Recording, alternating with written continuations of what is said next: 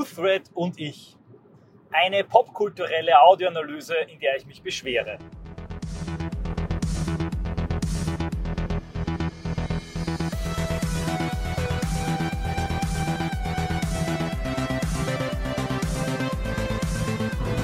Servus Leute, liebe Grüße aus Österreich, liebe Grüße aus den äh, Vororten von Wien, durch die ich gerade mit meinem Auto brause.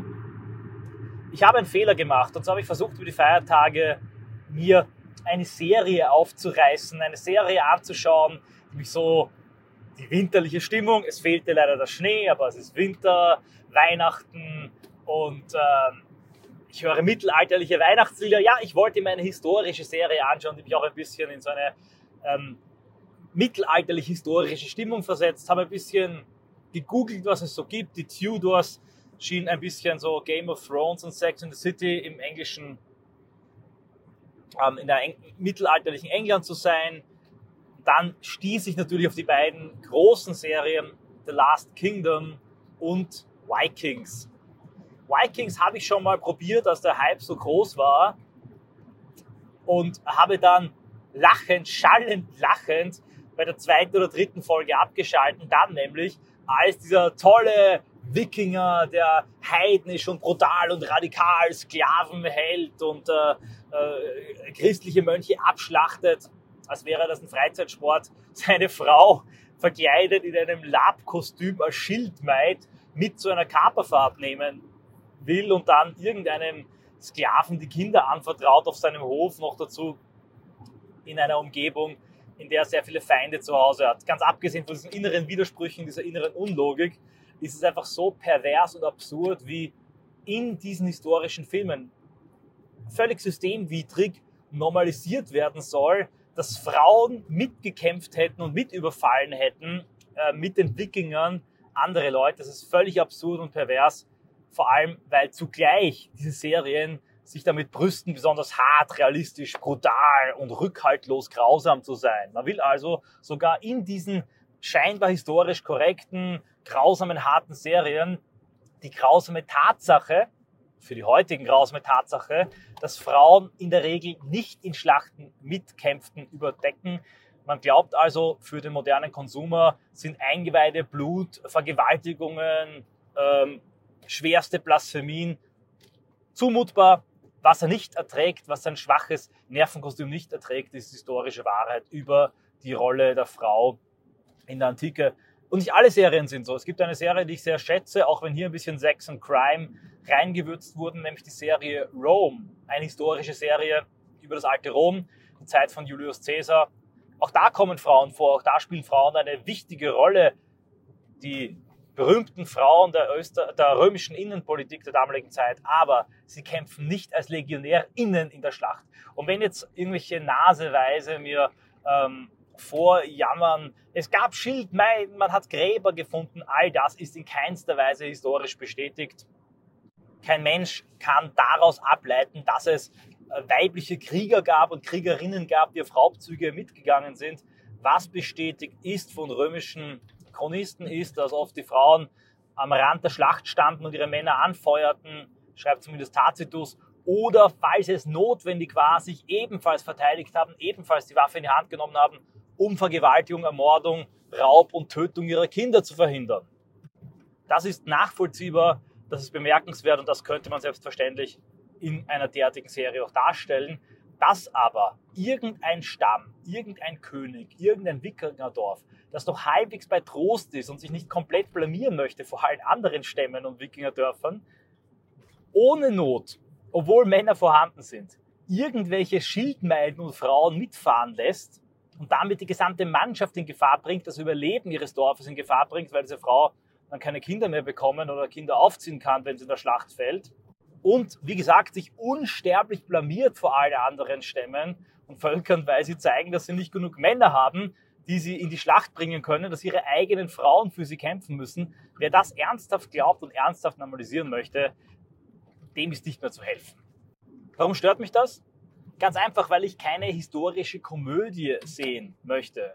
Wenn ich eine historische Komödie sehen möchte, schaue ich den Film 300 Spartaner, ihre Frau und ich oder wie der heißt. Habe ich nie gesehen, aber das war eine Persiflage auf die ganzen ähm, antiken Sandalenfilme der neueren Zeit. Es gibt auch einen Persiflage-Film auf die ganzen Wikinger-Filme. Ich weiß nicht genau, wie der heißt. Und in diesem Film ist es vollkommen legitim, dass Frauen mitkämpfen, äh, dicke Wikinger Fat-Jokes machen etc. pp. Wenn eine Serie aber antritt mit der Behauptung, dass sie realistisch dargestellt mir die Möglichkeit geben soll, Immersion zu erleben, das heißt mich einzufühlen, mit den Charakteren mitzufühlen, äh, mit ihnen vielleicht sogar mitzuleiden, sich mitzufreuen, Spannung zu haben, also investiert zu sein in die Geschichte, dann zerstört natürlich eine Schildmaid jede Möglichkeit, sich mit der Geschichte zu identifizieren, die Geschichte ernst zu nehmen und damit zumindest bei mir jedes Aufkommen von einer echten Faszination. Wenn man natürlich als verzweifelter Konsumer dringend irgendeinen neuen Fix, eine neue Serie braucht, die man binge-watchen kann, kann man über das natürlich hinwegsehen. Man kann über viel mehr hinwegsehen. Aber wenn ich schon eine Serie sehe, dann möchte ich haben, dass sie wirklich gut und qualitativ hochwertig ist. Und insbesondere bei einer Historienserie, wenn es mir eben darum geht, mich ein bisschen in diese Zeit hineinzuträumen, da will ich auch einen gewissen Grad an Realismus haben und keine feministische Fanfiction sehen. Kurz, Vikings war nichts für mich. Die seltsamen Undercuts und Flechtfrisuren und Tattoos von diesen Wikingern, die will ich jetzt mal ganz außen vor lassen. Die Serie ist Schrott und ich habe sie nach der zweiten Folge beendet. Realistischer, so hieß es, solle die Serie The Last Kingdom daherkommen. Da geht es aus Sicht der englischen Sachsen um das große heidnische Heer, den Einfall der Dänen im Jahre X Schnee, keine Ahnung. Ich sag's ehrlich, das müsste ich jetzt auf Wikipedia nachschauen, so genau kenne ich die englische Geschichte nicht. Aber es geht um König Alfred von Wessex, den ersten großen englischen König. Und so hieß es in Kritiken in der Serie, wird die Sachlage, auch vor allem der Konflikt zwischen Heiden und Christentum, weniger einseitig dargestellt. Sie ist ja historisch korrekter und auch spannend und gut gemacht. Und tatsächlich waren die ersten Folgen, das muss ich klar sagen, für mich interessanter. Es ging um eine fiktive Figur, Uthred von Bebernburg, einem Sachsen, der aber von Dänen erzogen wird, nachdem seine Familie ihn verstoßen hat und sein Onkel ihn um sein Erben betrogen hat. Und in dieser Person wird dann relativ geschickt der ganze Kulturkampf, der religiöse Konflikt, der Identitätskonflikt in diesem von vielen Siedlungswellen erfassten England dargestellt, eben zwischen den heidnischen Dänen und den ähm, christlichen, christianisierten Sachsen. Dazu gibt es sehr realistisch und gut dargestellte Schlachten mit männlichen Kriegern, die gegeneinander kämpfen, aber auch gerade mit der Frau von König Alfred und einigen anderen Damen, durchaus starke und spannende Frauenfiguren. Allzu peinliches Christentum-Bashing, das in diesen Serien vor allem immer das Heidentum als eine Art aufklärerische, feministische, naturmystische Öko- und Hippie-Religion darstellt, die gegen das böse, patriarchale, abergläubische Christentum, meistens durch wahnsinnige fanatische Mönche dargestellt, die überall nur nach einer Hexe suchen, die sie verbrennen können. Auch das war in dieser Serie, zumindest in der ersten Staffel, nicht so krass ausgeprägt. Insbesondere weil es, obwohl die Hauptfigur Uthred ein typischer, zynischer, eher gleichgültiger, Haut drauf und Held des äh, Hollywood-Action-Kinos, weil der aber einen sehr guten Freund hat, der ein christlicher Mönch ist, eine sehr sympathische Figur. Father Beocker heißt er und er gleicht so die regelmäßigen antichristlichen Seitenhiebe, die es in dem Film auch gibt, aus. Das ich jetzt nicht parteiisch, weil ich, ähm, weil ich selber christlich bin, ich habe natürlich auch große Sympathien für diese europäischen Naturreligionen, finde es auch sehr spannend, wenn sie hier dargestellt werden, gerade in diesem Konflikt. Aber wenn eine Serie das dann wirklich peinlich und modernistisch macht, und man das Gefühl hat, hier arbeitet sich jemand ab am Christentum, weil er hier persönlich eine Rechnung zu begleichen hat, auch dann leidet darunter die Immersion. Und wisst ihr was? Nennt mich wahnsinnig, nennt mich verrückt, aber wenn ich mir schon mal über die Feiertage eine Serie anschauen möchte, dann will ich unterhalten werden. Ich will mich unterhalten. Ich will nicht ideologisch belehrt werden. Ich will ähm, Kunst sehen, soweit das in der Popkultur möglich ist. Soweit so gut, The Last Kingdom, also durchaus ein Sehvergnügen. Ich verfolge gespannt die Abenteuer von Uthred, wie er in den Hof von König Alfred verschlägt und er dort äh, ihm die Treue schwört auch sehr interessant, wie Lehnstreue, wie sie hier dargestellt wird. Und dann kommt eine Kampfnonne. Ja, ihr habt richtig gehört, eine Nonne stößt zu Uthreds Truppe. Sie lernt den Schwertkampf und dann schnetzelt sich diese Nonne mit offenem, gekürzten Haar fröhlich mit Uthred und noch ein paar anderen Kriegern durch halb England. Zu ihr kommt eine weitere strong, independent woman. Die Schwester oder Stiefschwester von Uthred, Brida, wird zu einer äh, heidnischen Wikingerprinzessin und äh, ab da habe ich begonnen, die Serie übrigens äh, nicht mehr weiterzusehen, sondern habe mich durchgeskippt durch Zusammenfassungen und Beschreibungen auf Wikipedia, äh, führt ein, ein heidnisches Wikingerheer an, während sie schwanger ist und kämpft als schwangere Frau in allen Schlachten mit und spaltet hunderten Männer den Schädel. Und jetzt kommt, in der letzten Staffel war offenbar der Feminismus nicht mehr woke genug.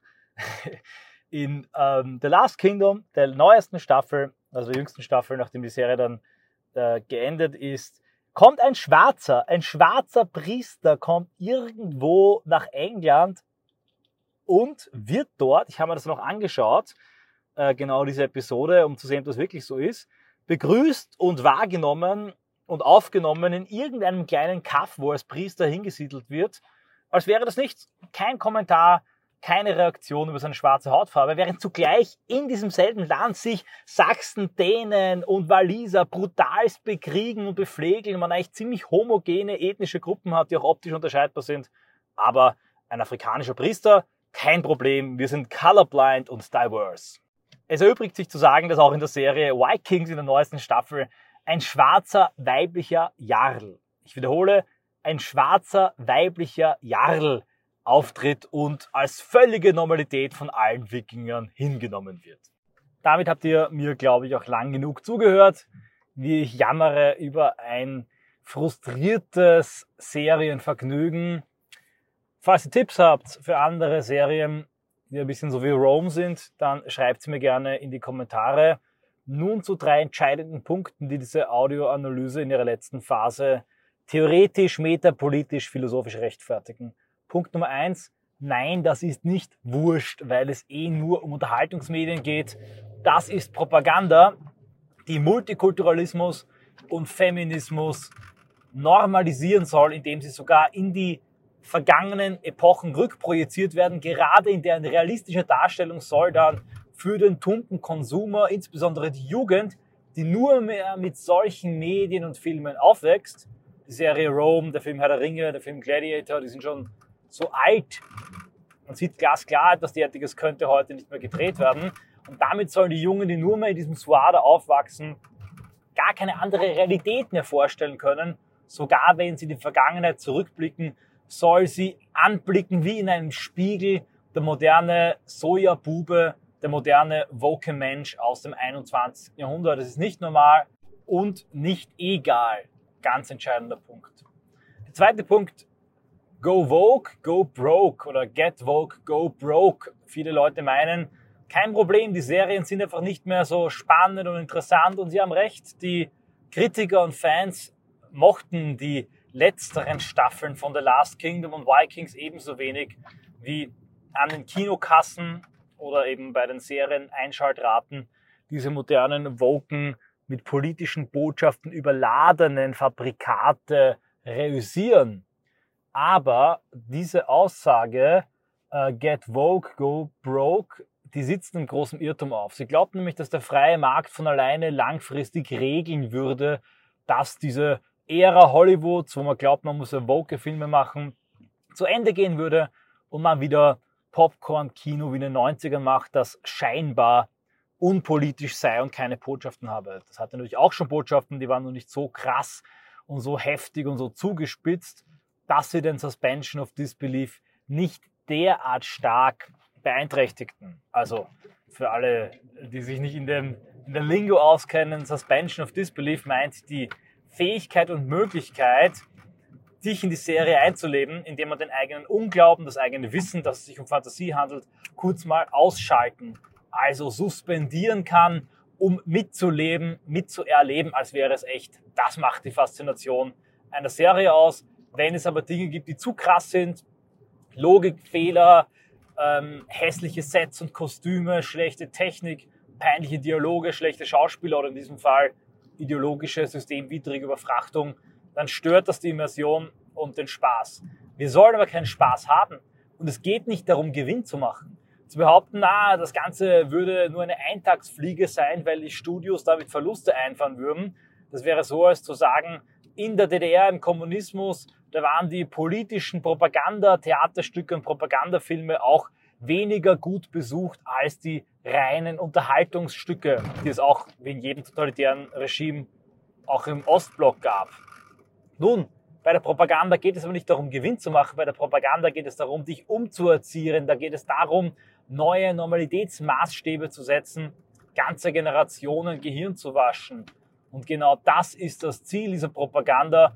Und die Verluste, die man dabei wirtschaftlich einfährt, werden billigend in Kauf genommen.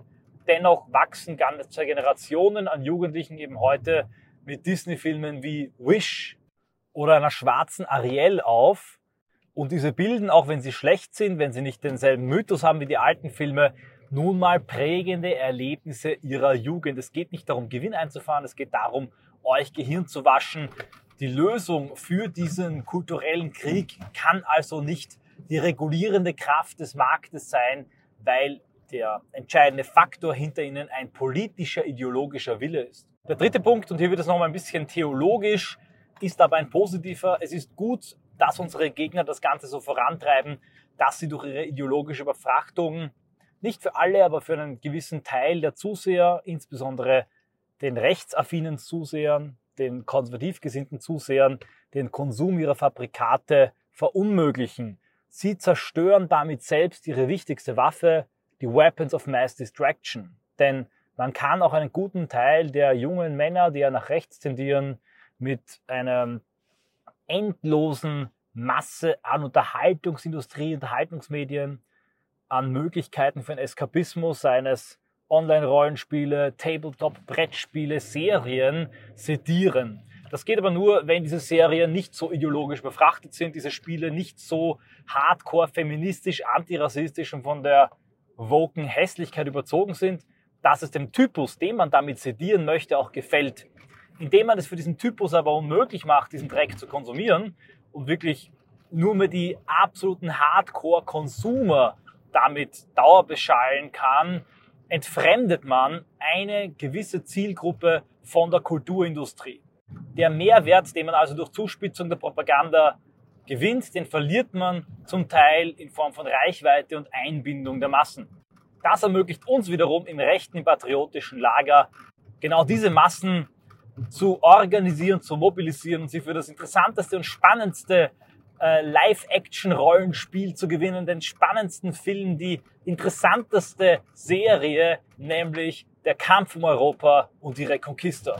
Tatsächlich, wenn man sich Leute wie Habeck, wie Soros, wie Zuckerberg und Gates ansieht, aber auch bessere, sympathischere Figuren wie Elon Musk, glaubt man manchmal, man findet sich in einem billigen Hollywood-Film wieder. Damit will ich es aber bewenden, schon wieder leider über 15 Minuten eine Audioanalyse viel zu lang für das Thema. Für euch trotzdem interessant und spannend. Ich hoffe, ich habe euch den Versuch von zwei Serien erspart. Also ihr braucht weder The Last Kingdom noch Vikings sehen. Wenn ihr bei anderer Meinung seid, meint, ich tue diesen Serien Unrecht und ein Vertreter der ihren These seid, es gab Schildmeiden und überall Afrikaner und äh, wie bei der Serie Barbarians noch krasser, äh, afrikanische Frauen, die mit Germanen gemeinsam gegen Römer gekämpft haben. Schreibt es mir gerne in die Kommentare. Ebenso, wenn ihr mir eine bessere Serie empfehlen könnt. In dem Sinne, viel Spaß noch in den letzten Tagen des alten Jahres. Hoffentlich kommt ein bisschen zur Ruhe. 2024 beginnt schon mal krass mit dem deutschen Bauernaufstand. Wenn ihr also noch eine Serie sehen wollt, dann tut das vor dem 8. Jänner und schaut euch nicht The Last Kingdom oder Vikings an.